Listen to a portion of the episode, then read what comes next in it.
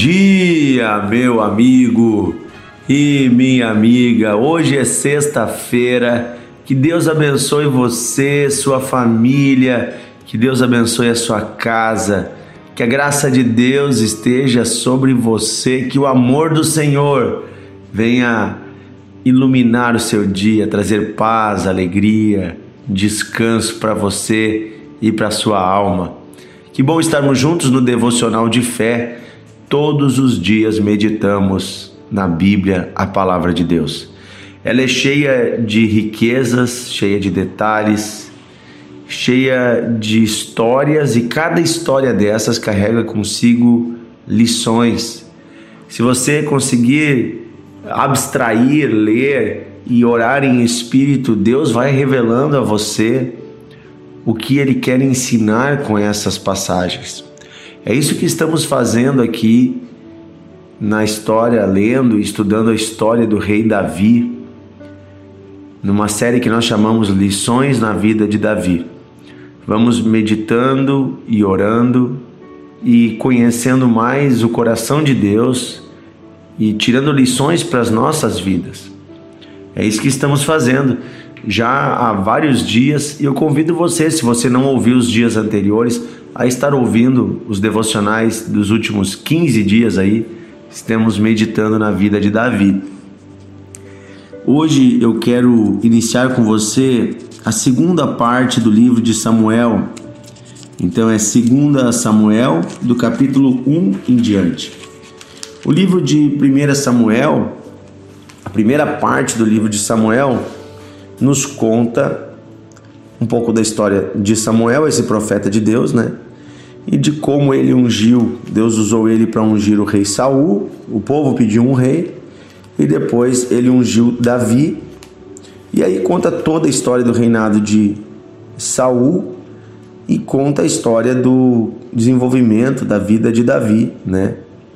Desde menino derrotando o gigante Golias até né, fugindo de Saul, tudo que nós lemos e estudamos até aqui. Uh, e, e a primeira parte do livro de Samuel, então, que é a primeira Samuel, ele termina com a morte do rei Saul. Nós vimos ali de que forma triste Saul morreu.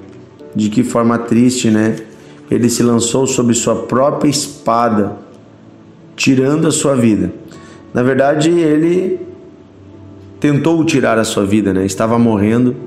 Mas nós vamos ler aqui no capítulo 1 de 2 Samuel alguns detalhes do que aconteceu ali envolvendo a morte de Saul. Então, em 2 Samuel começa a nos contar a história do que aconteceu depois da morte do rei Saul. Morreu Saul e três filhos, né? Na batalha entre eles Jonatas, que era amigo íntimo de Davi. Então, nos conta uh, em 2 Samuel, no início do capítulo 1, a história de um homem, que uma malequita, que vem até Davi contar a notícia de que Saul morreu. E ele vem com alegria contar essa notícia. Com alegria, ele diz: Olha, inclusive fui eu que matei, porque eu encontrei Saul caído no chão sobre a própria espada, mas ele ainda estava vivo. Ele estava agonizando e ele disse: Tira a minha vida. Então eu me lancei sobre ele, tirei a vida dele, ainda tirei a coroa dele, tirei isso, tirei aquilo, e eu vim te contar a boa notícia, Davi. Gente, Davi se enche de tristeza. E Davi diz: Olha, você é um homem mau. Você está feliz com a morte do rei. Você está feliz com a derrota de Israel. Você ainda me conta com alegria que tirou a vida do rei, que roubou a, a, a sua uh, né, os seus pertences, roubou a sua coroa, e você vive me contando isso como se fosse uma boa notícia, você é um homem vil. E Davi manda um dos seus soldados lutar com esse homem. E esse soldado acaba derrotando e matando esse homem. E Davi faz isso como uma forma de mostrar ao povo, né, que esse comportamento não agradava a Deus, porque ele mesmo, Davi, teve chance duas vezes de matar Saul e não fez. Ou seja, Davi entendeu que ele não tinha o direito de tirar a vida do rei. Mesmo que o rei estivesse fazendo tudo errado, foi Deus que levantou. Davi entendeu assim, ó, o teu negócio é com Deus, deixa Deus fazer o que ele quiser. Isso é muito interessante, né? E aí então Davi faz faz um, um, um, um lamento público, ele faz jejum, ele rasga suas vestes, raspa, né? Uh, o seu corpo com joga pó sobre o seu corpo, começa a chorar e jejuar. E ele escreve uma canção em homenagem a Saul. Ele escreve uma canção e ele ensina o povo a cantar essa canção. Está no capítulo 1 de 2 Samuel, do versículo 19 em diante, diz assim: A tua glória, ó Israel, foi morta sobre os montes, como caíram os valentes.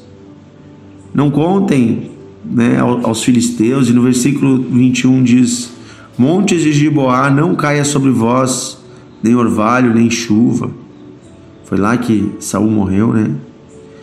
Depois ele fala, versículo 23, Saul e Jonatas, queridos e amáveis, tanto na vida como na morte não se separaram. Eram mais ligeiros do que as águias, mais fortes que os leões. E depois ele fala, versículo 26, angustiado estou por ti, meu irmão Jonatas. Tu eras amabilíssimo para comigo, excepcional era o teu amor, maior do que o amor das mulheres. Olha só, Davi chora a morte do seu amigo Jonatas e também chora a morte do rei Saul. E você vai dizer, mas Saul perseguiu ele, Saul queria matá-lo. Gente, Davi tinha o seu coração limpo Davi não tinha no seu coração nenhum tipo de ira, de raiva, de rancor. Ele tinha limpado o seu coração. Ele tinha tirado tudo isso do seu coração. Ele estava com seu coração limpo, ele, ele não estava desejando a morte de Saul. Davi estava em paz. Por isso ele conseguiu amar e perdoar, e inclusive se entristeceu com a morte deste homem. Você e eu não devemos nos agradar das coisas ruins que acontecem com os nossos inimigos. Sabe, quando eu vejo cristãos falando com ódio de pessoas, sejam políticos, sejam líderes que se opõem à fé cristã, falando com ódio, com rancor, eu não consigo ver isso em Davi, eu não consigo ver isso em Jesus, eu não consigo ver isso no apóstolo Paulo. Homens que são exemplo para nós, que passaram por perseguições, mas conseguiram amar os seus perseguidores. E aí então, na sequência do capítulo 2, nós vemos que o povo de Judá, que é a tribo de Davi, aclama ele como rei sobre a sua tribo. E aí então acontece, né, que lá nas outras 11 tribos, né, de Israel, Abner, que era o líder do exército de Saul, ele pega um filho de Saul, o quarto filho chamado Isbosete, e levanta ele como rei de Israel. Chama os, os anciãos e então Isbosete é colocado como rei. E Isbosete assume o trono das onze tribos e Davi ficou com o trono da uma tribo de Judá. Então, nós temos aqui no capítulo 2 de 2 Samuel uma série de uh, acontecimentos, né? Abner, que era esse líder dos uh, do reino de Israel, né? Se mantinha ao lado do reino uh, da família de Saul, né? Mantendo isso e aí nós vemos uma série de batalhas que acontecem após a morte de Saul, uma série de conflitos internos dentro do reino de Israel, envolvendo a nova o novo poder, brigas por poder, guerras por poder acontecem desde o início da história da humanidade.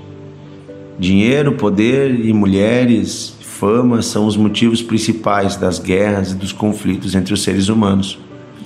E aí nós vemos que Davi sobe para a cidade de Hebron, junto com a sua família, e lá estabelece o reino de Judá, né, o seu reino. E aquele Abner, que era líder do exército de Israel, que estava apoiando Isbosete, filho de Saul, se desentende com o filho de Saul por uma situação envolvendo uma esposa com quem ele casou, que havia sido concubina de Saul. E então Abner vem e faz um juramento a Davi de lealdade, de apoiá-lo, de ajudá-lo. E Davi recebe ele, faz um banquete, recebe o seu apoio. Davi não olha para tudo que aconteceu, porque Abner, inclusive, foi um dos que lhe perseguiu no deserto. Abner lutava contra os valentes de Davi. Porém, quando saem dali, um dos valentes de Davi, chamado Joabe, ele decide vingar a, a morte do seu irmão, que havia morrido nas mãos de Abner. E ele mata Abner a traição. Davi fica muito triste com isso. Davi não se alegra com isso. Davi lamenta, inclusive amaldiçoa a família de Joabe por ele ter feito isso. E Davi inclusive faz um velório, um enterro para Abner e chama o povo todo a chorar e a jejuar. Davi nunca gostou dessa coisa de sede de vingança. Depois nós vemos que o próprio rei de Israel, Isbosete, é morto. Esse filho de Saul foi morto nas mãos de um de dois soldados. E esses soldados cortaram a cabeça dele e trouxeram a cabeça dele para Davi. Davi então recebe esses dois homens com a cabeça do filho de Saul na mão e Davi fica muito indignado. Porque eles estavam vindo entregando o reino a Davi. Mas de uma forma totalmente desleal não era o que Deus queria. Eles mataram este homem dormindo. Davi fica extremamente indignado e diz: Olha, o que vocês fizeram foi algo terrível. Vocês mataram o rei. Não se faz isso. E aí também Davi manda punir esses homens. E eles são executados pelo crime que eles cometeram de atacar o rei enquanto dormia. Então, nós vemos aqui nesses capítulos 1, 2, 3 e 4 um, muita violência, muita coisa triste, mas mostrando o que, que os seres humanos são capazes pela sua sede por poder e por vingança. E Davi o tempo todo tentando ensinar o povo que isso não agrada o coração de Deus, querendo ensinar o povo que não é assim que se resolvem as coisas. Não é assim, não é com vingança humana, não é com a espada que vai se resolver a situação dos seus inimigos, da sua perseguição. Ele sabia que era Deus que faria. Então, no capítulo 5, nós vamos ver que Davi, ele é ungido rei sobre toda Israel. As doze tribos vêm e colocam sobre Davi o cetro, o trono. E tinha Davi 30 anos de idade, diz no versículo 4 de, do capítulo 5 de 2 Samuel. Da idade de 30 anos era Davi quando começou a reinar, e reinou 40 anos. Em Hebron reinou sobre Judá sete anos e seis meses, e em Jerusalém reinou 33 anos sobre todo Israel e Judá. Então, os capítulos 1, 2, 3 e 4 nos contam uma trajetória que parece rápida, né? mas que começou quando Davi tinha 23 anos e durou até os 30 anos. Foram sete anos em que ele ficou só reinando sobre Judá. Parece rápido aqui, né? Parece que foi algo que aconteceu em dias, horas, mas são vários acontecimentos que levaram sete anos ao todo. E que finalmente então se cumpre aquilo que Deus sabia que iria acontecer, que Deus, de uma forma ou de outra, havia já determinado. Davi se torna rei sobre Israel. Davi tinha 16 anos, em torno de 16 anos, quando ele foi ungido por Samuel. E agora ele tem 30 anos, quando se cumpre aquilo para o qual Deus o havia ungido. Nós já vimos que a unção não tem apenas um propósito, mas a unção coloca o coração de Deus em nós. Davi, diante dessas situações todas de violência, ele demonstra o coração de Deus. Um Deus que chora a morte até mesmo dos maus, um Deus que não se alegra quando nem um filho seu perde a vida ou perde a esperança, um Deus que não se alegra com a injustiça, como diz sobre o amor, né? Que não se alegra com a injustiça, mas alegra-se com a verdade. Que você e eu possamos lutar não com armas naturais. A Bíblia nos ensina isso em Gálatas, que há uma, uma armadura espiritual e que a nossa luta não é contra carne ou contra sangue. Que você e eu não sejamos pessoas violentas nem vingativas, mas que possamos estar nas mãos do Senhor e descansando nele. Amém? Senhor, nós pedimos, dá-nos um coração que te ama, mais do que ama as coisas desse mundo. Pedimos, Senhor, dá-nos um coração que perdoa e um coração que, inclusive, chora com os prejuízos dos nossos inimigos. Um coração que não se alega com os prejuízos daqueles que nos perseguem, pelo contrário, um coração que clama, um coração que ama, um coração que perdoa, que, um coração semelhante ao teu, Senhor, que enxerga em cada homem e mulher, mesmo os mais tortos, enxerga vasos de barro que estão nas mãos do oleiro. Vasos que o Senhor ainda está moldando e que ainda vai completar a sua obra. Senhor, nós pedimos, dá-nos esse coração, perdoa os nossos pecados e nos ajuda a amar como o Senhor ama. Em nome de Jesus oramos. Amém. Querido amigo, compartilhe o devocional, envie para suas famílias, para seus vizinhos e amanhã estamos juntos mais uma vez.